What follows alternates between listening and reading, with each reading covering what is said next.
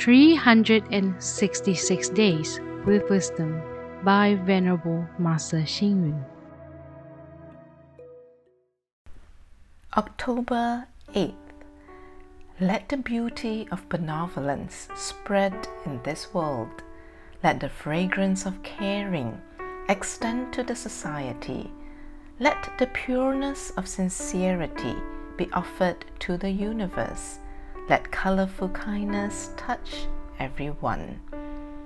People reconcile if there is affinity between them. Similarly, success comes when everyone and everything is in order. Indeed, people need to establish affinity with all beings and all things in order to achieve a perfect condition. Condition is not a special term in Buddhism. A condition is the truth of the universe and is applicable to everyone. We are always in a condition. For example, an opportunity is a lucky condition and the condition of cooperation among one and another creates success. We need bricks and tiles to build a house. A house is unfinished even when just short of one tile or one brick. Some people are considered lucky when misfortune failed to hit them because they were able to dodge it. This is because he or she has been building good conditions to facilitate friendship.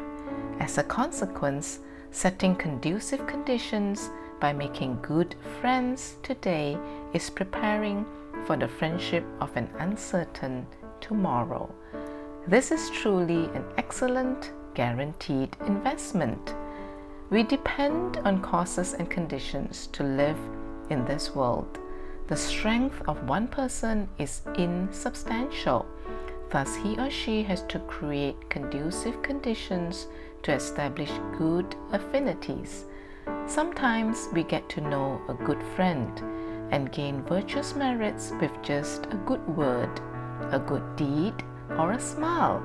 Hence, we should grasp all opportunities to create conducive conditions with people and things. Creating conducive conditions would help to broaden our lives and smoothen the path of our future. This is a way to create bliss. Read, reflect, and act. Creating conducive conditions by making good friends today will foster the friendship of an uncertain tomorrow. Please tune in, same time tomorrow as we meet on air.